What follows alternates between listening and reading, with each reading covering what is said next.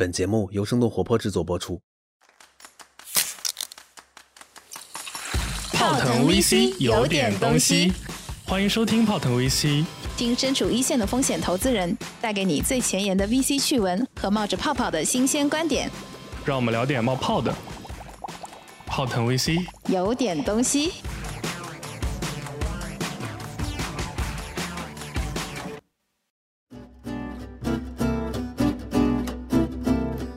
Hello 大家好，欢迎大家收听我们今天的泡腾 VC，我是长得好看了不起的吃喝玩乐投资人默默。大家好，我是喜欢幻想的投资人 Ted，又改了一下吗？今天这个贯口，变幻莫测。哎，对，所以其实因为最近我们的节目经常就是被推荐嘛，然后上上首页啊什感么之类的。谢各路平台。嗯，对，然后就是前两天有一个很奇妙的现象，就是我们两个月前的节目，然后有很多的新的听众听到我们节目的，然后有去在我们一些老的节目下面创造一些很有趣的留言。我给你哦特别 highlight 一下，对我前两天关注到的，就是一天前吧，哦对，在我们的这个第五期探秘听网红庄明浩揭秘斗鱼虎牙合并背后故事这一期，我非常喜欢这一期，庄哥很棒。对，但迄今为止，它应该还是我们播放量最低的一期。对，如果大家感兴趣的话，可以再去听一听这一期。对，因为嗯这一期有一个听众给我们留了一条很有意思的留言，嗯他说十一月十号，市场监管总局出台了书名号关于平台经济领域的反垄断指南书名号。嗯，哇，只是因为我们那期谈到了就是互联网平台垄断的这么一个现现象。嗯，因为我们当时有聊到说，像斗鱼虎牙这样的在垂直类目已经算是非常头部的垄断地位的两家公司，嗯实际上他们也面临着更多，然后就是不同数量级的大家伙对他们的可能可能会面临的压路机式的碾压，对不对？对，嗯嗯，对，所以就是今天其实我们要聊一个很有意思的话题，叫做“老三死亡四是 ”，sorry，重新来，“老三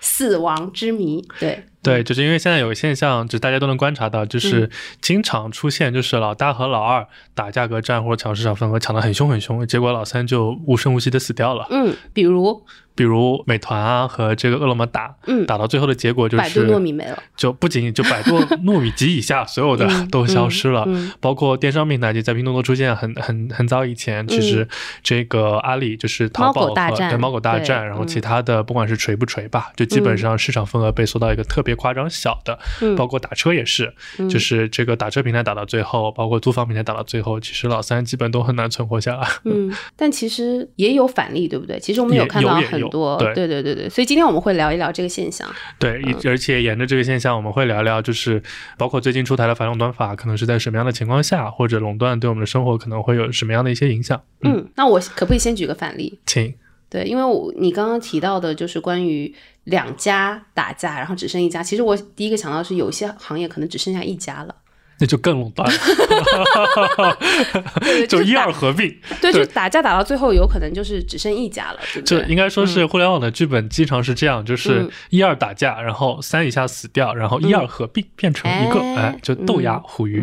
不过这个其实也有有的时候是两家规模特别接近的时候，嗯反而也很容易出现这样的现象。对，有的时候甚至是蛇吞象也有可能，但是看大家的位置和背后资方的一个逻辑了。嗯嗯，所以这样的例子你能想到一些啥？呃，其实软件行业还比较普遍，嗯有的时候呢，大的软件厂商会用一个，比如说，呃，比较高的一个价格收购一些垂类的，嗯但在比如说某一个特定赛道没有第一名的时候，做垂直等合的时候，用哪一个作为主体，其实是一个也比较就是玄妙的一个问题。有的时候确实会用一个更干净或者是更简单的一个小稍微小一点的主体去做收购的这个主体方，去把一些大一点的并进来。嗯，其实就是一个壳嘛，对不对？就提供了一个就是主体。对他自己也有业务，但可能比他是第二、第三名这样子。嗯嗯嗯嗯对，所以今天其实讨论之前，我觉得我们先要小小的下一些定义，嗯，就是免得我们这个讨论的话题走得太偏。就是因为谈论到垄断，其实其实垄断哎，对对，我们今天不是还有一个那个就是很有趣的互动？我们必须要打个赌。对、嗯，对，就因为上一次关于双十一的那个数据，TED 赌输了，对，是的，然后他。今天就一定要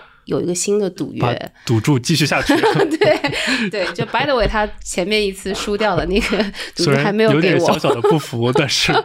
认赌服输。对，因为我们因为我们做了这段时间播客之后，发现我们自己有很多语言上的习惯，然后是需要去规避的，表述不到位呃也是为了提升大家的一个听感吧。对，嗯，你对什么对？对是我的口头禅。对对对，所以所以今天我们的，所以今天我们想要邀请大家监督一下我们，嗯就是在我们呃聊天的过程中，如果 TED 的表述中出现了嗯他的口头禅，其实对，然后或者是我的表述中出现了我的口头禅，对对对 就扣一分。对对，就欢迎大家在下面 Q 一下我们啊。对，看我们两个谁口头禅说的多，多的那个就要受惩罚，好吧？但我们也有粉丝说了，说你的那个其实很影响听感，但我的对对对非常可爱。那你扣半分，我扣一分，好吧？哎，可以可以，我觉得这样可以可以可以，不是对对对，你本来要说对对对的，我感觉。OK OK，对我有我有很多可以代替的呀，对。嗯，啊，对，呵呵，嗯，那么就开始吧。呃，开始吧。好，就因为今天这个话题，就是因为大家想到垄断的时候，其实垄断定义特别大嘛，我觉得我们有必要先把它做一个定义的精简。嗯。我嗯们今天就是谈到，比如说，呃，市场占有率很高，或者是呃有一些自然垄断的一些行为的时候，我们讨论的主要是在市场环境下产生的一些垄断，嗯。我们不讨论更泛化的话题，比如说，呃，在有一些行业或有一些特定的领域是，比如说自然资源禀赋，或者是因为行政石油啊，对对对，或者是行嗯政、嗯。行政就是准入门槛造成的垄断，比如说这个就不要，比如了，这个不太好比如。我想到了一个很精妙的，就可以不伤害大家感情。就请讲比如在大航海时代，就啊英国和荷兰的这些，比如说东印度特权公司，其实它就是一种皇家或者是。政府惯于某一个私有运营主体的一个特殊的垄断，就这种你很精妙哦，其实你刚刚讲那句话里面有非常多的关键词，但是你很巧妙的规避了我们这节 这档节目要被下架的 风险。哇，你真的很有东西，泰勒，给你鼓掌。这段也要被剪掉了。不会不会不会不会，对，就是嗯像这种，比如说东印度公司，它即使大到，比如说可能覆盖了大部分的印度或者是那个印度平原吧，对吧？嗯但这是一种行政去允许下的一种垄断。另外一种，比如说我们在城市生活里面，比如说水电煤气这种公用事业，嗯它在我们国家也是属于一种这个垄断的地位。你知道你刚刚那段话里面已经出现了好几个其实了吗？耶！继续继续继续继续，嗯那就那待会把赌注弄小一点，不然血本无归。对，就是差点有歧视，你差点有歧视。对，就 像这个公用事业、水电煤这些，确实是有一个运营主体，它来做固定大额的固定资产投入会更好一点。嗯，所以像这几类例子，就是非市场行为下的这些垄断，我们今天就通通就暂时先放到一边，因为嗯这，不是我们讨论的是。狭义的就是市场行为下的形成的垄垄断的现象，对，或者嗯可能更进一步的，就是我们就可能更多的聊聊互联网公司，因为我们嗯更熟悉一点嘛，对吧？嗯，嗯所以默默，比如说按我们呃互联网公司的话，你要讲什么其实了吗？看看看你咽了咽口水的那个表情，又露出视频的感觉。在互联网公司里面，觉得你觉得我们就按照呃垄断的程度从高到低吧，就在你这边我们可以一起讨论。你觉得就是最最高的是哪一类公司？最最高的，我觉得应该是即时通讯吧。这点上我们有没有分歧？应该没有分歧，应该没有分歧。对，因为哦，对了，从用户的数量上来说，其实也是高下立判嘛。对因为它应该是现在最大的一家绿色背景，然后两个小人头的 公司。就就其实全世界范围也都是啊，比如说嗯这个国外的即时通讯领域也是嗯比较寡头的，对然，WhatsApp，后对，然后那个我们国家主要就是微信了。嗯然后以及微信体系的 QQ 可能也占一定部分，但它就是属于因为它的网络效应特别强，嗯就是比如说我们回到二十年前、三十年前，我们不确定哪一个即时通信工具可以成为第一，当时可能还有一些 MSN，我不知道你还有没有印象啊？就是 MSN，你刚刚讲的是 MCN，、哦讲的顺口了。，sorry，就是，但我们当时就知道，比如说，最终一定会有一个软件产品，它会成为就是所有人共用的这么一个软件产品，因哎，为我想退回到一个时代，跟你聊一个很有趣的东西，嗯就是你记得以前不同运营商之间。飞信飞信对，因为以前移动是可以用飞信的，而联通跟那个 CDM 小灵通像嗯呃对之类的是不能用飞信的。对的，然后当时我就忍了很久，就是一直用的，我一直用的是那个还不是不是不是不是联通，是什么 CDMA 那个是什么？移动、联通跟电信信，对电信的，那个时候是联通有那个 CDMA 嘛，然后幺三三打头的号码，对那个时候我就忍了很久没有切换，后来实在是因为飞信 收不到我的回复，然后且飞信是免费的，那时候你在读书的时候，对吧？对，读书时候收嗯很多的消息啊之类的，就经常会被 miss 掉，因为我收不到飞信。对我就终于切换到了移动的号码。我觉得这个就是一个 很好的一个，其实退回到一个时代的一个例子对啊。包括以前什么密友包之类的，其实你也要在同一个运营商体系之下，你才可以享有这样的通话的 premium。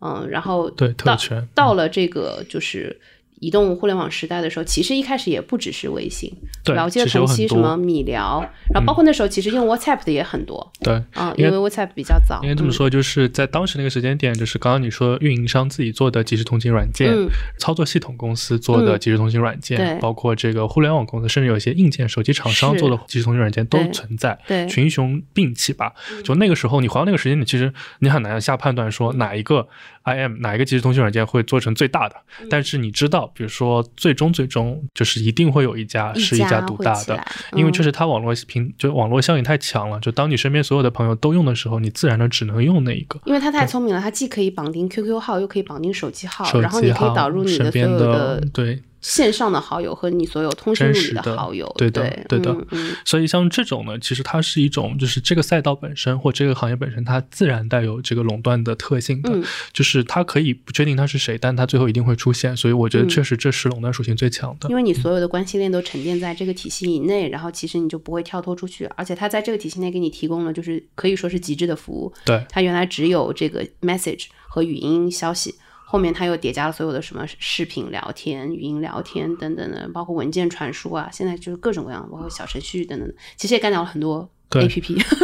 对，因为现在可能觉得这是一件理所应当的事情，但嗯。其实回到那个时间点，就是像微信或者即时通讯软件这种超级高的大并发，嗯。或者这么多信息，不管在云上存存储还是在本地存储，然后信息交换，其实在当时还是有很多技术难点在里面，主要考验架构方面的。对，所以其实你刚刚讲，就是像飞信，说它为什么之所以它没有成为那个最终的，就是因为在运营商体系里面，比如说准入限制导致了你的垄断地位是比较稳固的，但是像这种是完全市场竞争的环境里面，就其实这个两个就是不大相关，所以不过当时飞信做这个动作还是挺革自己的命的，对其实它很早对对，因为毕竟短信当时一毛钱一条嘛，对的，对对？它就比较不要钱了。那这一类呢，就是比如说是赛道自然导致的。那么第二类呢，就是我们平时看的确实比较多的，就是它通过重运营的方式，通过两边的双边效应，就是慢慢把这个事情撬上来，慢慢把市场占有率做到很高，可能嗯多的可以到五六十，少的有二三十。这个领域就是大家熟悉的，大部分都是比如说美团和对美团、嗯饿了么。嗯就比如说我们以美团为例吧，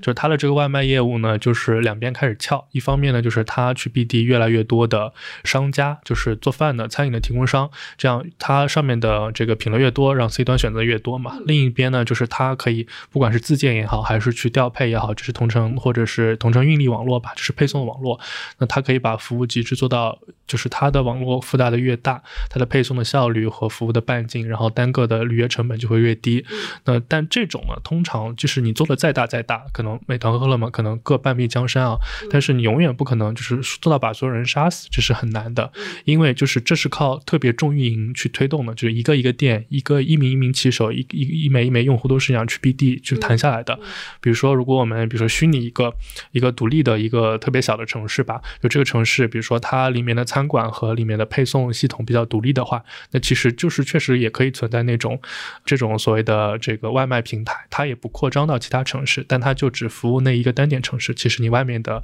供应商也或者外面的外卖平台也很难打进来，但就是它可能就是占的比例特别特别小。那这就是所谓一种用重运营推动的这么一种这个垄断的这么一个地位。嗯，对包括我们当时聊到，比如说美团，它应该其实是当时千团大战的时候脱颖而出的嘛。其实团购一开始也是有特别特别多家，然后最后收缩到头部了之后，其实我们还是可以看到，到现在还会有一些层出不穷的所谓的高端团购，或者是说切比较细分场景或者人群的这样的会员的服务还是会存在，它会永远所以其实存在下去对它其嗯实没有完全垄断的这样的一个一一个对它做不到真正意义上的完全垄断。就比如说像前两期来过我们节目的汇集生活的施总也是，他可能就是做最高端的这些酒店或者民宿的预订，对吧？像这个的话，就是他可能永远有一口饭吃，就是在这个天地领域，美团就是不可能说是把他们打到还不了手这种程度。嗯，这是第二类。所以像这种垄断地位呢，就是它一直会用特别特别累的方式重运营，然后但它的壁垒在某种意义上也是随着这个时间的推移，它的市场份额它会与日俱增的。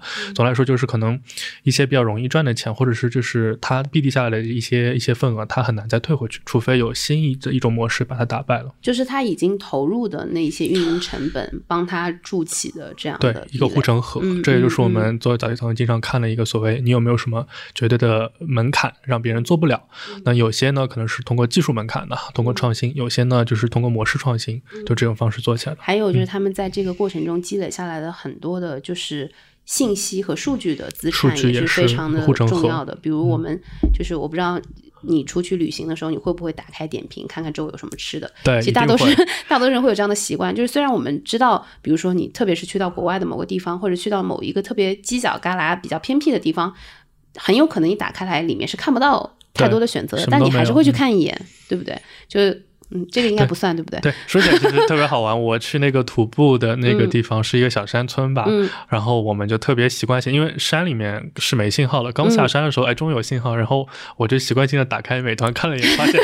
我本来想的是农家乐这些嗯也会有，我倒没想到外卖，我想的是看看去哪个农家乐吃饭。嗯一搜发现方圆大概几十里吧，就确实是没有。就是不断把那服务个搜索范围拉对对对对，就。就是对他先确认你是在什么什么市吗？这个就就定位嗯就不大准，所以这个确实是有一些门槛在里面对，嗯嗯，然后可能再往下，就呃第二类的这种靠重运营形成的这种市场地位的这种先领先者，他们很多这样的公司在资本市场表现非常好，因为大家意识到它很难就是被短时间内去颠覆，对不对？然后但再往下一类呢，就是可能有的时候呢，就是这个行业会比较小一些，就可能比如说它可能只有个小几十亿、几十亿的市场，就我们所谓的叫一些小的平台吧，有些甚至可能带有一些自营的属性啊。举两个大家比较熟悉的两个赛道，第一个比如说共享单车的赛道，可能就是属于这样一个画像；另外一个可能比如说充电宝的赛道，可能也属于这样一个画像。对，就是它其实也有一部分的这个资产性的一个投入在里面，对。然后大家就是各自服务了属于自己的一部分的消费者。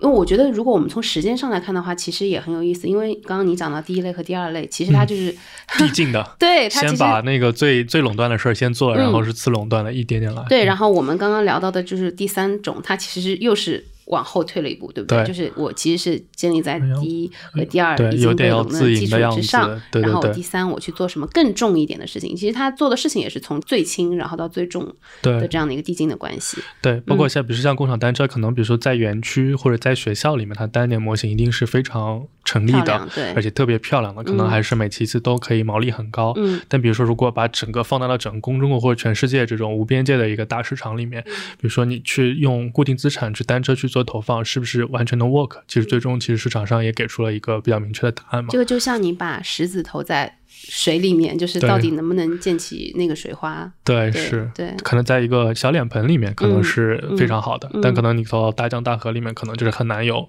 有这个这个效应。嗯，包括所以我们嗯看到最后，其实也是一些大厂收编了这些之后，对然后他们其实会有点类似于像战略性的一个投入。对，有的时候是流嗯量入口啊，嗯有的时候其他的战略的考量。我感觉我已经说了超级多的其实，我们已经就是然后我一直在忍，对，因为我今天在把我的对对对改成嗯嗯，对。然后但是但是你帮我说了很多的对对对，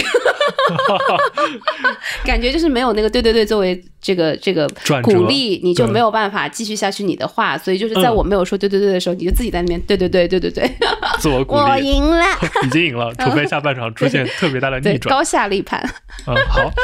呃。对对对，就像像刚刚我们提到充电宝也是啊，充电宝这个例子就比较特殊，因为嗯它呃固定资产投入相对来说没有单车那么高。哎，还有一个例子是那个共享雨伞，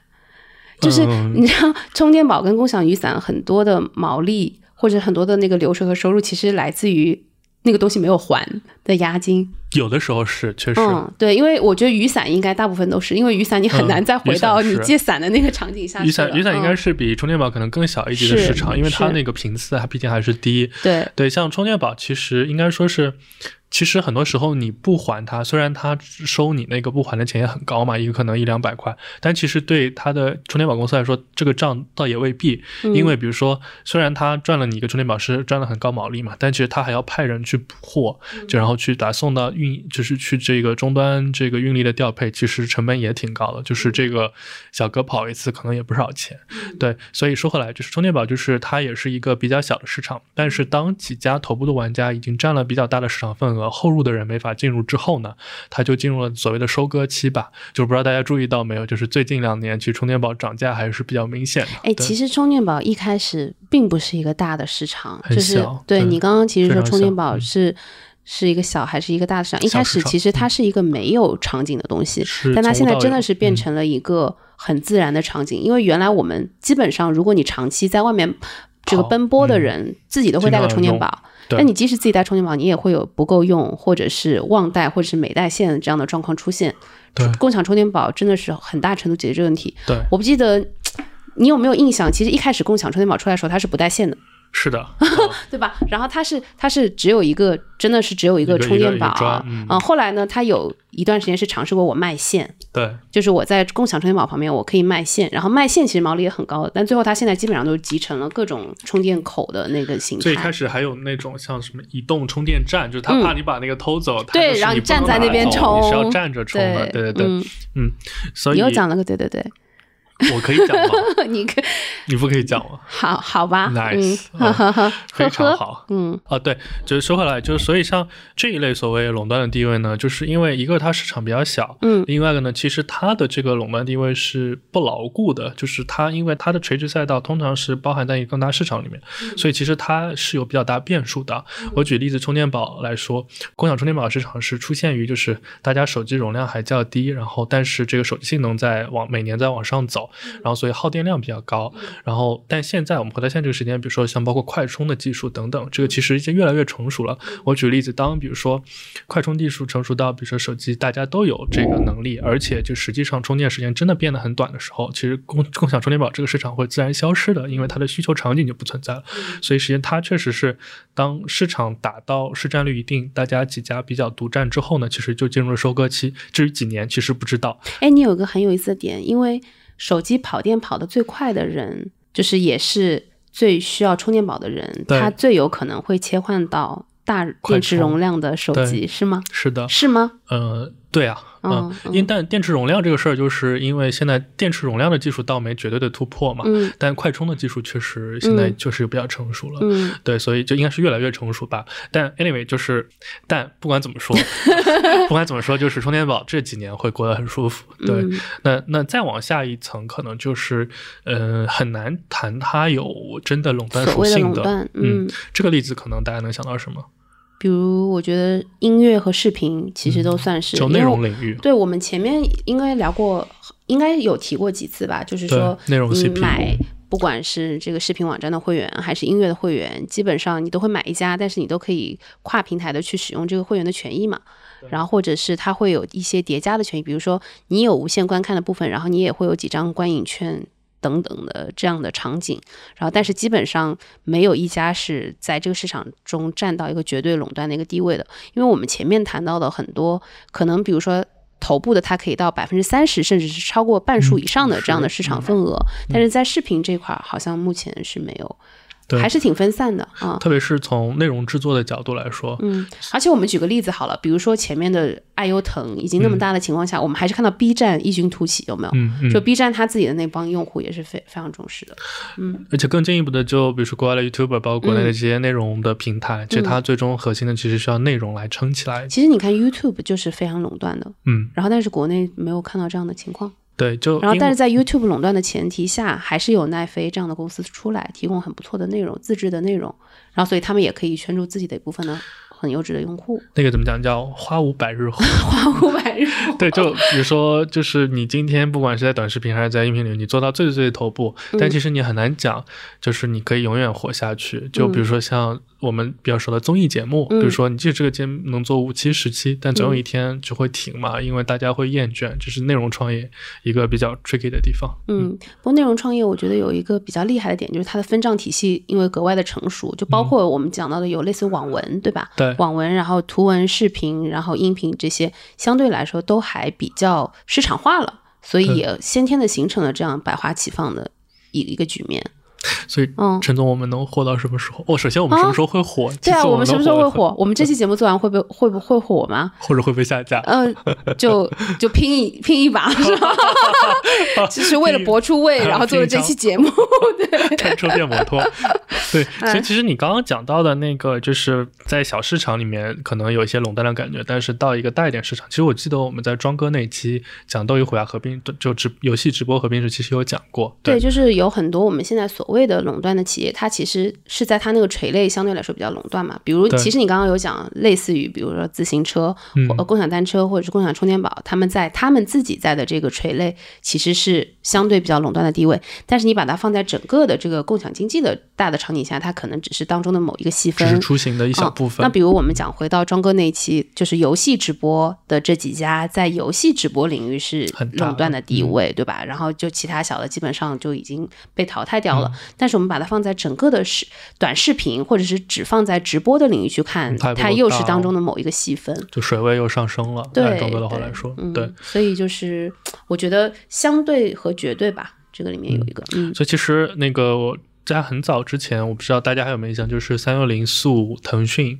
嗯就当时是为了做个人终端防护，就电脑嗯防护这个点，当时三六零就诉腾讯，啊，嗯，我想到了那个叫卡巴斯基。就是原来我们大学的时候还有用的，对，很多呃就是免费的那一些，对对对就是虽然很不好，但它是免费的，然后所以我们就一直在用。因为原来说卡巴斯基就是卡巴死机，对，印象，但现在就没有了啊。没有了。对，嗯当时还有好多同一个时代的、对，那个瑞星，对你刚刚说的小狮子，对吧？对对对对嗯嗯嗯。哎，你今天一直在对对对，你怎么回事？因为我不能说其实，我每次想说其实就对对对。就当时其实三六零速那个应该叫三 Q 大战。想想待会想继续继续。想吃什么，我就先买了。嗯。对对对，就当时那个诉他的时候，三六零其实诉腾讯就是诉你这个 IM，就是即时通讯软件，因为你嗯微信、QQ 太太强了，对，你其实是一个垄断地位的。嗯但最后其实腾讯举证自己，他是说他把它放到一个更大的市场里面。如果你把内容消费或者这个互联网消费，就是都放在一个整体的话，也要包括音频啊，包括视频啊，包括所有的长短内容。那这样一想的话，其实呃，微信或者是即时通讯就并不只是占当中的一个个窗口而已对对对，所以最后其实当时的法院应该是同意了腾讯的这种举证办法。嗯哎，所以话说回来，嗯就是这个市场的这个垄断的地位本身呢，其实它产生的条件是多种多样的，嗯而且最后怎么界定它也比较难，而且实际上最终你是不是能从垄断的地位中获利，其实也要分情况来讨论。嗯，你刚刚提到有一个点挺好的，就是嗯，什么样类型的公司比较难形成垄断的局面？就是有物理限制的类型的业务。运营的越重的，嗯，比如刚刚我们讲到从轻到重，其实是包含了，比如说你要真的去扫街，要去做地推，这是一步；然后最后是你自己要有真的是有资产性的投入，又是一步。比如说举一个更极端的例子，就是最百花齐放的行业应该算是线下零售吧，嗯或者我们就说餐餐饮好了。对嗯，就它基本上就是一个，因为你每一个人都要去自己去开店，对不对？然后嗯你要去梳理自己的业务流程，做自己的产品创新，所以永远都有。数也数不清的线下的这样的零售的品牌，或者是我们说餐饮品牌或者品牌性的连锁，而且占比都不高。嗯，就比如说像服装，可能前三前五的品牌，嗯最大的品牌也就只能占一到两个点的市场份额。是，那往下，餐饮就更加超级碎了。嗯所以其实刚刚我们讲到传统行业里面，比如说你之前有提到，比如说可乐，各种可乐，嗯虽然可能他们在碳酸饮料里面，就是他们在可乐这个品类里面可能占到、呃没有其他玩家，但是你把它放到即食饮料或者碳酸饮料里面，他们其实并没有那么大，还是有很多对手。它只是场景之一嘛。对，对还有其他的，比如说茶饮啊、果汁啊等等，所有的 soft drink，所有的软饮放在一起的时候，它其实只是一个嗯门类，只是一个比较比较更集中化的一个品类而已。对，其实，在经济学上面的对垄断和对这个市场定位的这个界定，其实跟我们平常 C 端用户想的会有点不一样。比如说，很早像哈耶克他们、熊彼得这个流派呢，他们会一直觉得，就是其实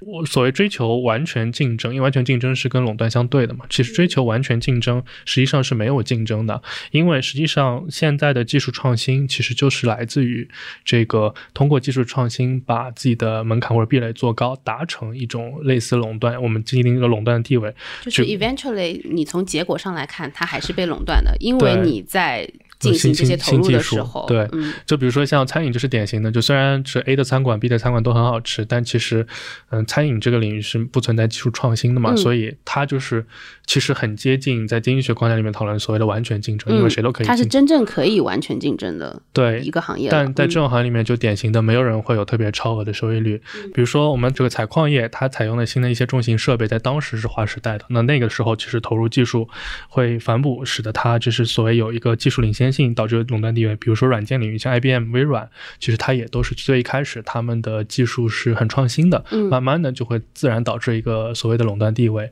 对，这个就是很难相是相辅相成的这么一个过程。然后比如说国内也有经济学家，比如说像张维迎，他们的观点可能就是觉得，因为判定企业有无垄断定位，其实是一件比较难的事情。举个例子啊，就是其实我们判定它有没有垄断性的地位，就是可以看一个点，就是它能不能去进行随意的市场定价。举个嗯，讲到这个，就其实，嗯，哎今天我一直在讲其实嘛，身份你互换，对 你一直在讲，对对，我一直在讲其实，对，就是之前有很多的新闻报道是关于大数据杀手，对对，你又在对了，你有你有遇到这样的现象吗？其实有，真的嗯好痛苦。我们经常会，比如说打开打车 app 的时候，嗯发现同样的起点和目的地，然后价格不一样。我觉得打车还可以说得过去可以。理解，对因为潮汐运力嘛。对，对，然后而且有的时候它可能就是有一些溢价，或者是说你什么，它因为理论上是有你熟悉的路线，然后所嗯以会不一样。但是机票这件事情，就是 同一时间我们查同样的机票，价格不一样，这个还挺嗯有趣的。伤心。就 OTA 嗯平台最大因为只剩携程了嘛，嗯就我有一次观感特别深。嗯有一次应该是出去玩，出国玩，然后回来的时候，因为可能当时买的是那个出国的机票比较贵嘛，嗯，结果回来人设，立住了，是商务舱吗？头等？结果回来之后，嗯那个我跟同事问题。一起去北京出差，嗯，同一班飞机，不是出国吗？怎么又变成去北京了？就回来之后嘛，回来之后去北京出差，嗯然后同一班飞机我就比他贵，贵多少呢？好像是两三百块吧，是那就百分之十到二十了，可能。对，就是很，嗯就是很直接，因为我跟他就并排坐着，然后一起搜，然后就当时就觉得哇，原来这个，因为之前一直有听到嘛，但因为你没有这么直接的看过，你没有那种体感，嗯然，后但最后你看到就这个东西还是蛮沮丧的。所以这件事情是跟你的这个 OTA 网站的账户绑定，还是跟你的个人信息绑定的？说实话，就是在现在的这个互联网创新的环境里面，你很难溯源说这个数据来自哪里，大概率呢来自于你在百度搜索的时候抓的 cookie 或者之类的东西，但其实真的也有可能来自于这个后台 app app 在后台权限的开放，甚至就是在一些这个玄幻一点啊，我们就说，比如说有些软件自带录音或者自带什么，哦，我们经常会说、说谁谁谁在偷听我们聊天，对。因为经常你打开，比如说你打开视频网站，或者你嗯。打开一些就是资讯类的东西的时候，你会发现它推送的就是你刚刚跟别人聊天刚刚提到过的东西，对。就是关键词完全一模一样。有的时候确实是一种就是幸存者偏见，还叫墨菲定律什么的，就是意思就是就是你嗯当你。去关注它的时候，你就发现这对就是，但实际上确实也有一种可能，就是可能大的互联网公司不大会，但是小的互联网公司，特别是在一些呃保密性比较差的一个操作系统里面，嗯它可能就是后台开了这个关键词或这样的抓取有在存在。包括我们也都看到电脑里有些可能就是你没人用的时候，它摄像头都开着，就是有些有些程序把它后台权限给打开了。但其实我们在看那个用户协议的时候，没有人会真正去阅读嘛。对，其实是这样。它里面也要求你 open 给他一些信息，所以我们生活的很多的便利性其实来自于我们对个人信息的不保护嘛。对，其实这第一这点我们能聊吗？我们可以聊，可以聊，对吧？所以这个嗯。其实就很自然的接到，就是最近就是这一段时间，就是应该就是这一周上周吧，出了这个所谓互联网平台的反垄断的嗯。这么一个行为，对。呃，这一个草稿吧，嗯。这一个它里面就意见稿意见稿。意见稿，它里面嗯。就有两点，第一个就是我们刚刚谈的这个大数据歧视，嗯。然后叠加的就是算法合谋，嗯。就其实是就是大数据歧视指的就是当那个就是我们的数据被他抓走了，就我们说的嗯。杀手了，其实。但其实算法合嗯谋就是变成，就是他知道这个数据以后，他可能更早从用户这边赚钱，嗯就这个确实是，嗯、在比较灰色的线里面我觉得这是硬币的两面。一方面，它从你这边更好的赚钱，但其实它也是更好的服务了你。从某种意义上来说，然后且这些信息也好，或者这些数据也好，是在我们授权的情况下的。就你比如说，我们在电商网站上购买的东西，就是这个购买数据到底是属于谁的，对吧？就我们在跟他进行交互的前提下，其实我们是有默契的，把自己的一些信息也交付给了他们。但有一个很很有趣的，上次我们听那个应该是梁宁老师的一个课，他就讲到，他说，哎，其实你到电商网站上去搜某一个东西，可能你买完了之后，他还在给你推这个东西，这就是他有点笨的算法，对，就是有点笨的算法，。就是某些电商平台上其实是这样的，就是比如说你搜了一个电饭锅，有这种非常低复购的产品，它理论上不应该再推给你。对比如说你搜了一个快消品，理论上它是可以一直推给你的，因为你会有复购，对嗯，觉得挺有意思的。对，所以说回来就是企业有无定价权，就是嗯可能有些经济学家会觉得，就是实际上我们现在生存呃环境里面很多东西其实没法用传统的经济学观念来定义的。举嗯举个例子，比如说呃某一个产品，就是如果你真的有垄断地位的话，比如它十块钱也能卖给你，但它偏偏不，它变成一百块卖给你，但这个东西你又不得不买，这这肯这肯定是一种通过垄断行为获利的方式啊。嗯但在现在很多互联网语境里面，其实你是不用付钱的。举个例子，就是谷歌的搜索引擎、百度的搜索引擎，你用搜索引擎它是免费的，但它如果通过这个搜索引擎带来的数据去产生其他的商业价值，大概率是广告啊。但这个东西你没办法去给它做定价的测试或者怎么样。就是羊毛出在了猪身上，然后但是呢，因为就是它没有通过，你是免费用它的，嗯所以你嗯也很难去去做这样的定义。对，嗯对，所以这就是反映到，就是我们就是顺应运而生吧，嗯就是有一个反垄互联网反垄断这个草案的这么一个出台。哎，我不知道你有没有观察过，就这个出草台出案出台的那一天，是所有互联网平台应声下跌，就包括就是越就那只有你们这种有闲钱炒股票的人才会关注啦。一成又过来，就是越平台属性越强的公司就跌得越厉害。对，就是嗯像我印象没错，就是阿里啊、美团啊、腾讯都在跌。那天我是看朋友圈，大家都在晒，而且大家基本上晒的都是说都是这几个自选股，然后排在一起，对然后去看凶。大家的。然后像京东，因为京东它偏自营，嗯。然后包括小米也偏硬件一点，嗯。他们也在跌，但跌的稍微稍微好一点。嗯，然后但是呢，就是过了两天又全部都涨回去了，对。因为大家把它解读成一个短期的，嗯。哎，所以后来其实，嗯、这个草案出台以后，其实有一些比较多的专家讨论和什么，嗯。我不知道默默有没有去跟进去了解过这些。我看了一下，但是因为本身这个意见稿它没有 further 的那个没有进一步的太多的解读嘛，所以我觉得大家很多的观点其实就跟我们前面聊过的大差不差，对，嗯没有太多新鲜的。就是我觉得大家都在等那个第二只鞋子落地，嗯就是现在只是说有一个呃有一个信息抛出来说，哎。有这么一件事情了，然后但是市场的情绪，我觉得现在还在一个震荡的一个过程中吧。你是这样感觉吗？我也觉得，所以因为嗯我们俩都是最开始都是投想投平台、互联网平台的嘛，嗯，结果就像庄哥说的，美团没投中，然后美团说我们都没出道，这都倒还没出，结果人家都已经被反垄断了，我想投平台，嗯对对，不知道就心中五味杂陈啊。那我觉得本身也是一个就是更鼓励市场化竞争的一个一个信号吧。嗯啊对于创业公司来说，我觉得，因为最后你不知道它具体会落地成什么样的程度，但是至少是一剂强心针，就是给大家。因为我记得它里面虽然没有细则啊，但是应该有提到说关于就是恶性竞争，就是关于价格的这个事情。对，因为其实前几年我们看很多的移动互联网，特别是一些 to C 的项目，大家都会做一些高额的补贴啊。那这些事情其实对于创业公司来说，它只能前期通过一些，比如说带现金流的方式，或者是说通过融资的手段，然后它去获取自己所对应的用户。但这件事情在我们前面讲到的压路机式的这样的巨头的这个笼罩下，其实是很难成什么太大的气候的。啊、因为其实当 C 端的用户，咱们作为用户感受到嗯。平台无可撼动的地位的时候，嗯。可能已经就已经很晚了。就躺平认槽，对吧？就是来吧，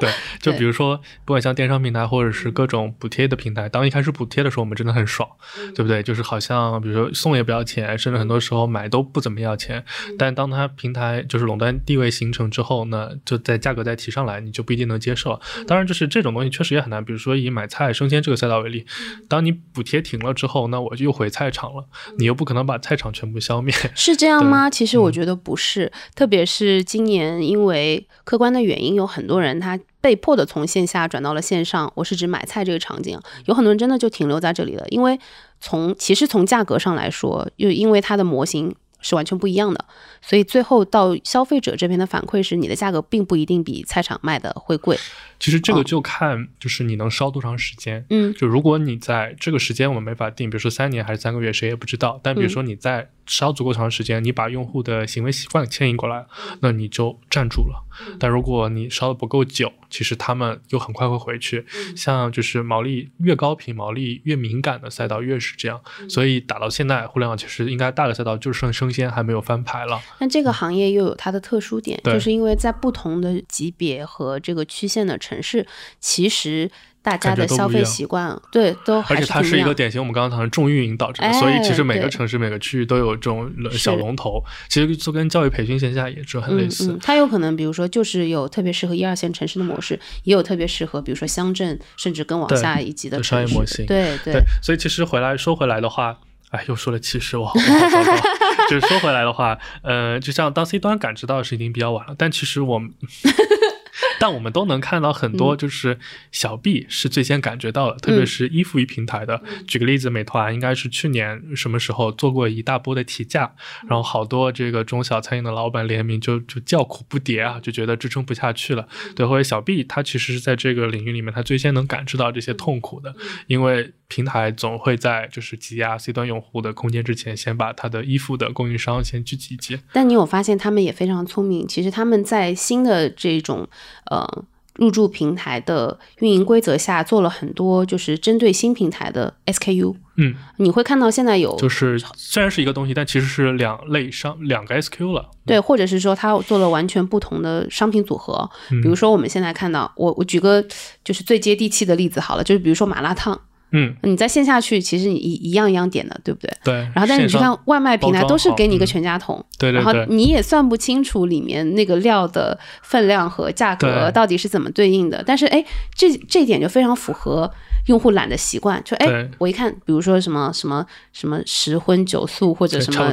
单单人嗯套餐之类的，就很方便。就是他们在这个新的场景下，又通过这样更。更适合这个场景用户的方式，然后去组合了一波新的 SKU，可能并不一定比它原来的就是在提价的前提下，可能并不一定比它原来经济模型要差。所以他们真的挺聪明的。对还有很多就是只做外卖的店，嗯，就是他根本没有门头，然后它你就没法比有个厨房反，正只能中央嗯厨房嘛，对共享厨对房。嗯，对，然后呃，在互联网领域，其实那有的时候确实因为呃，到这个倒跟跟垄断无关啊，就是因为比如说有些互联网大厂在行业里面江湖地位太高，那有一些小的创业公司、小的团队，其实特别容易被抄袭，或者特别容易被把了好的 idea 在大厂里说抄袭，我面转化们就说，借鉴吧。嗯，对，用更好的资团队资源把它击溃了。嗯这种东西，嗯、当然作为创业者，其实我们应该也都看到类似很多这样的纠纷啊。当然，绝对，因为我们不了解事情的真相，不知道绝对的对错。但如果在这个事情里面的人，其实还是也比较容易沮丧。我们现在看到越来越多的例子，其实反而不是借鉴，反而是。嗯，因为大厂本身投入做一个新的事情，也会需要投入相应的资源，然后有可能这件事情在体内并不一定是一件就是效率最高的事情，所以他们有的时候也会去观察一些比较早期的企业，然后把他们并购进来。当然，并购进来的结果有的是继续发展，有的可能就被扼杀在摇篮中了。我们有看到过这样的例子。这结论不好说，呃，所以嗯这又回到我们跟庄哥聊过的那一期，就是嗯可能现在好的话，呃，互联网创业团队可能三分之一就来自于大厂，三分之一可能是内部孵化或者投资的，只有三分之一可能是特别原始的一个出身。对，所以回到就是我们都看到一些这个对最近这个反垄断法草案的这个解读啊，就其实有一些比较有意思的解读，其实可以跟大家分享一下。请，being 就一个呢，就是大家就会认为现在这个草案主要针对的其实不是针对它的一个垄断地位，嗯。因为垄断地位像我们刚刚讲的，有些其实它自然就是这个行业自然的属性就因为它有网络效应，或者它的双边足够的粘性高，所以它就先天的些资源禀嗯赋什么的。嗯。但呢，其实它主要是想要去打击，就是所谓的垄断行为，嗯。只是你利用垄垄断的地位去做成了一些这个对用户或者对这个行业不友好的一些行为。比如说二选一啊，嗯，然后比如说强制选择啊，嗯或者是恶意提价，嗯或者是是这个就各种各样的行为吧。当然，这个因为现在只有草案，我们不确定最后会怎么落实嘛。但我觉得这个方向是比较好的。然后比如说咱们呃，它这个解读里提到，就是反垄断其实应该是只限制垄断行为。对，比如说这个呃，我们刚刚也讨论了经济学意义上对垄断和行业地位的一些完全竞争的理解嘛。但实际上，这个草案也比较明确的提出了，就是其实经济学意义上和法律意义上的这个垄断应该是不一样的。这个具体要看就真正的一些专业的这个解读了，对吧？所以其实我们也很期待最后它具体会落实到操作上会是一个什么样的定义，对吧？就其实你刚刚讲到垄断地位和垄断行为，我觉得垄断行为就很抽象啊。对，真的很抽象。对对对，你什么样的行为算是垄断行为？比如说补贴这件事情，到底什么样是就是符合约定的补贴，什么是不符合？就是什么是存在垄断的定义的补贴，就很难讲。对，嗯我想起来有个段子，就是就是美国，因为美国它一直有各种各样的反垄断法嘛，就是好像是哪一个大企业的 CEO 说了一句挺有意思的话，他说。他说他很难理解反垄断法，这从他个人角度，他说如果我的定价比市场高，嗯你们会就说嗯说我垄利用垄断地位去牟利。对如果我定价比比平均价格低，你要说我恶性你会竞争觉得我恶意杀抢占嗯市场份额，所以这个执行是比较 tricky 的。但是呢，就是这个确实是使得行业更正规的一个必然的手段吧。我刚刚在查，就是关于我们这个话题的有个资料的时候，查到一个很有意思的东西，就是小时候我们应该都玩过大富翁。Monopoly 对，嗯，对，大富翁的那个赢的定义是什么？你还记得吗？把对手杀死啊，就是要把所有的，都杀死其他人都杀死，对，对所以他是最后就是寡头垄断的一个局面，就是他就讲说，其实商业的本质就是要达成，就是商业的终极目的就是要达成垄断 那个大富翁那个英文 Monopoly 就是垄断，monopoly，对对，就是垄断。对，嗯，对，所以就讲回到我们今天要聊的那个话题，就是老三死亡之谜。对，就是 首先，其实我觉得我们可以就是闲扯一下，为什么在很多的行业里面，通常最后我们都会看到是就是寡头勾结嘛，就是两家嗯双寡头的一个局面。首先，其实，在大多数领域里面，不管是市场还是政府，就不允许只有一家独大的就现象其实它是鼓励市场竞争的，因为只有存在着所谓的市场竞争，对消费者来说才有可能是利益最大化的。起码存在这种可能性。就是理论上来说，理论上来说嗯、对对对嗯嗯。但是如果有太多的话，又会有一种混战的局面，对吧？就是所以最后市场慢慢慢慢都会向头部去集中的时候，最后就会筛选出来。比如说我们刚刚讲到团购，嗯就一开始千团大战的时候，其实非常乱，而且这是一个。理论上非常消耗社会资源的一件事情，因为你存在竞争的时候，其实就会有资源的消耗嘛。对，嗯不管是这个，比如说一些无良商家，比如送的这个菜里面可能有点问题，或者怎么样，其实很难监管嘛。嗯但如果只剩美团和饿了么，那工商的小伙伴很快就能找到这些平台，就对症下药，对不对？对，所以就是最后我们往往看到很多的领域，就是慢慢慢慢慢慢就会从很多很多的竞争对手，然后收缩到只有那么个位数几家的情况，然后更多的情况下就是发展到究极形态，就会变成只剩下两家，然后这两家就是一种相爱相杀的关系，就是我也不希望没有你，比如说可口可乐也不希望货架上没有百事可乐。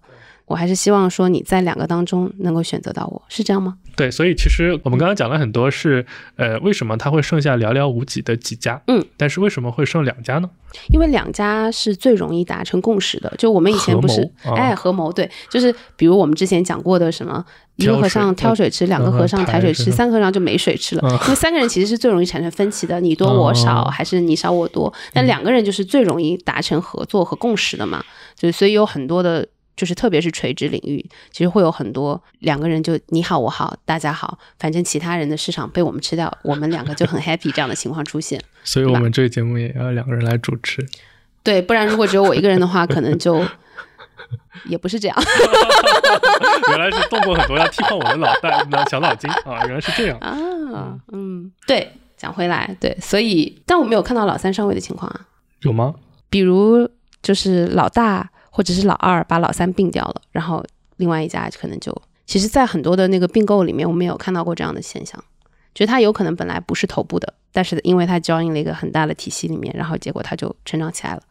哎，今天其实算是我们节目里面比较严肃认真的一期了，嗯对不对？嗯我们也是因为作为行业的从业者嘛，也是希望第一个它的监管就是反垄断法的一些细则，包括执行的方法可以尽快的落地，更好的保护行业，更好的是行业合规。另外一方面，毕竟我们经常打交道的是早期的创业公司、早期的创业者，也希望比如说当这些创业者有比较好的创新精神或者创新的技术的时候，那我们可以通过法律政策上面更多的保护他们、扶持他们，也希望更多的互联网公司可以更好的跟早期公司合作。我们确实也看到很多，不管是众创空间啊，或者一些论坛技术比赛，也有越来越多的互联网大厂往这方面去尝试。嗯，其实我们看到现在国内的创业环境还是挺不错的。对对，虽然说就是大厂有很多亲自下场的意愿，但是对于很多新兴的方向的话，其实还是嗯、呃存在很多这个小的小而美的创业团队在进行一些。尖尖肩部的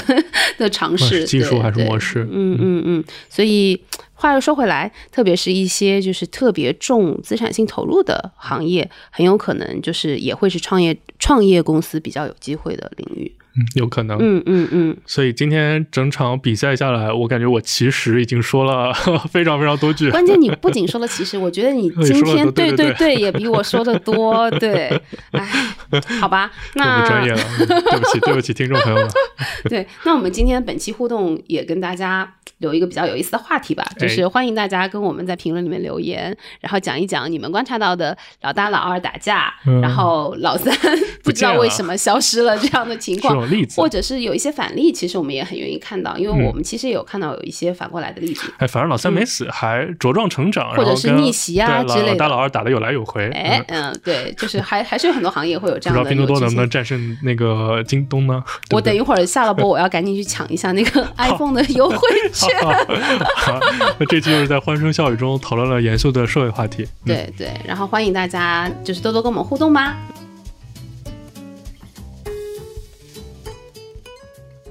咚！彩蛋时间，哎，你笑什么？喜欢听你的声音，对，喜欢听我说叮咚。OK，好，叮咚，彩蛋时间。那我们其实很久没有翻牌，我们亲爱的听众朋友们给我们的留言了。嗯，是的。嗯，如果大家有关注我们的公众号的话，其实应该知道，就是我们已经在前几期的互动里面揭晓了我们超级喜欢的一些来自听众的认真的留言。所以今天我们也想通过音频的方式跟大家分享一些我们的快乐，声情并茂的朗读。对，那就从你先开始吧。嗯、对，好，我我先读一条，就是被默默翻牌的一条留言，是以之梨，以之梨也是一个特别可爱的这个对小妹子，然后跟我们也参加过我们很多的线下活动哈。嗯，她说她是在偏演员那一期留言，她说精致穷感觉和偏演员又不同，后者是在伪装自己的消费模式，而前者感觉是反映了真实的两极化的消费趋势，不只是不同人群两极化，感觉同一个人的消费行为也在两极化，比如年轻城市人一方面在基本生活用品上消费降级，开始使用拼多多啊，用各种的优惠券，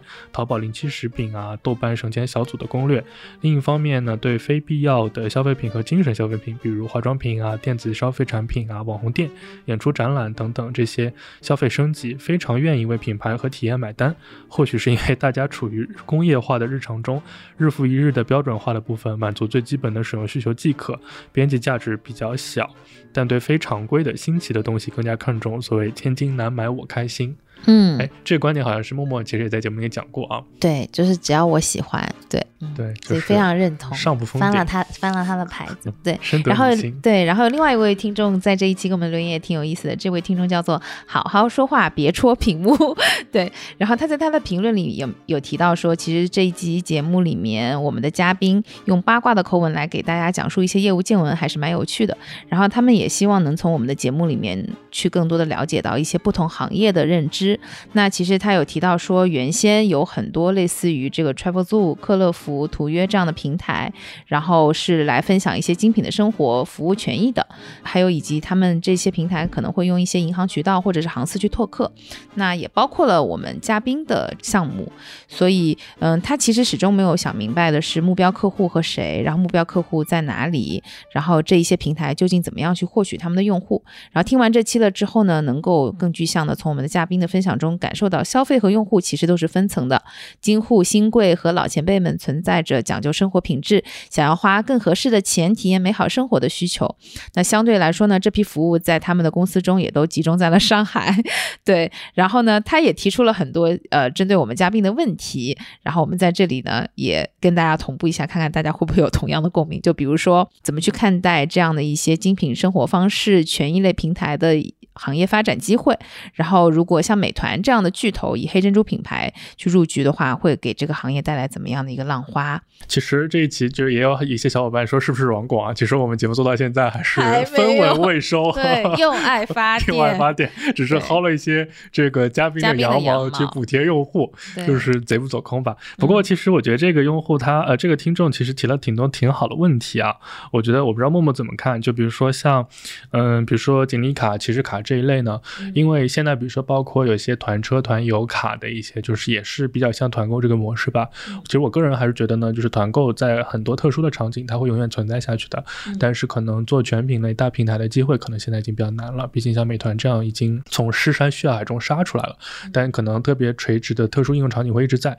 其实像惠及生活或者我们这期讲的偏远的这种，其实团购酒店和餐饮其实已经算相对比较大一点的。其实很多大家可能平时看不到那种小的地方，它一直有团购在，只是它可能不会特别大。就比如说像我妈妈，就是发动身边的几个阿姨，一直比如说应季团购大闸蟹吧，就这个需求可能每年都会存在，但是它也不会做得很大嘛，对不对？嗯，呃，下一期是我们在银发经济里面，嗯，这个用户著名的蓝雨一啊，他说到，他说默默姐提到智能手机这个点太好了，一个社会越来越好的标志就是他对这些需要帮助的群体的关注，而手机这个细节恰恰非常重要。嗯，对，其实我们有其他听众有反映说，就的确是觉得，呃，有一些社会现象是值得引起我们去关注的，就包括说很多的，就是可能智能机上面一些操作，或者有一些防疫相关的一些规定，可能对老年人不是那么友好。那我们后续的其实也看到很多的 App，然后包括很多的界面，其实也有类似于像亲属页或者亲情页的这样的界面的出现，其实是越来越人性化。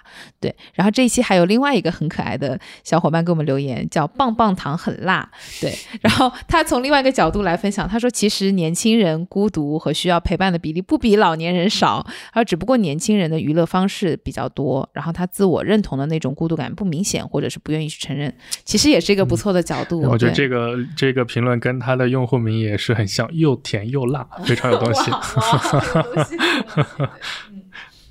那接下来一条呢，是在迎难而上，我们是 VC 美少女这一季里面是由。Here we go！哇，我们这用户都很有东西。Here we go！这个小小伙伴说，他说，呜呜呜，VC 一直是我最想要了解和从事的行业。今天终于从这集的播客里了解到了更多的资讯，也从之前也从朋友和其他资讯渠道了解到，新人很少能直接进入这个行业。于是我现在想法更多的是曲线救国。现在互联网行业里积累一段时间，保持对信息的敏感度。两位美少女的故事让我有了更多的动力，特别是在最近工作遇到一些瓶颈和挫折的时候。最后，在咱们播客这里吸各位的好运，希望能度过最近的难关，也希望节目越来越好。那就给你吸点欧气。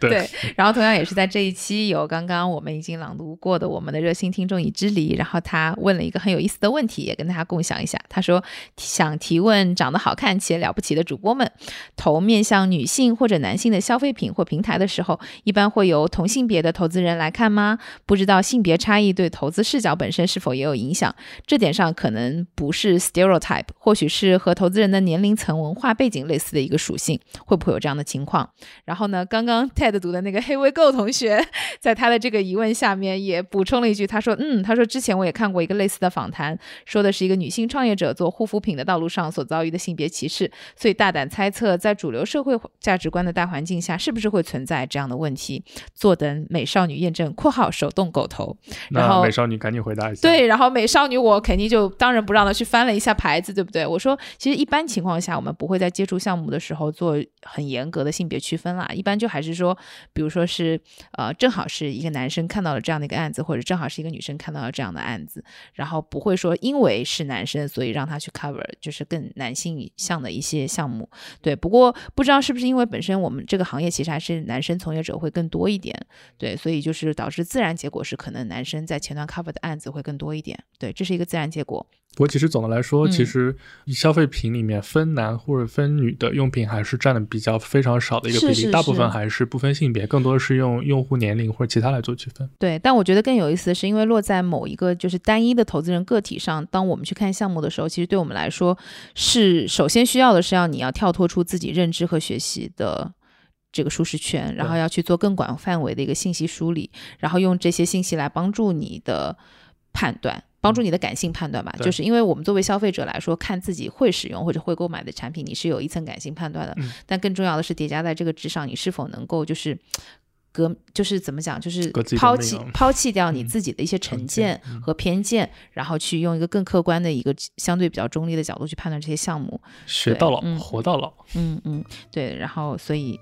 差不多是这样喽。对嗯，嗯，然后也特别感谢我们的听众朋友们给我们留言，你们一定要多多给我们留言哦。嗯对希望大家继续踊跃留言，每一条默默都会看到呢。对，然后就是反正夸我们的我都会点赞，然后中立的我也会点赞，但是批评我们的我就当做没看到喽主要是批。评我，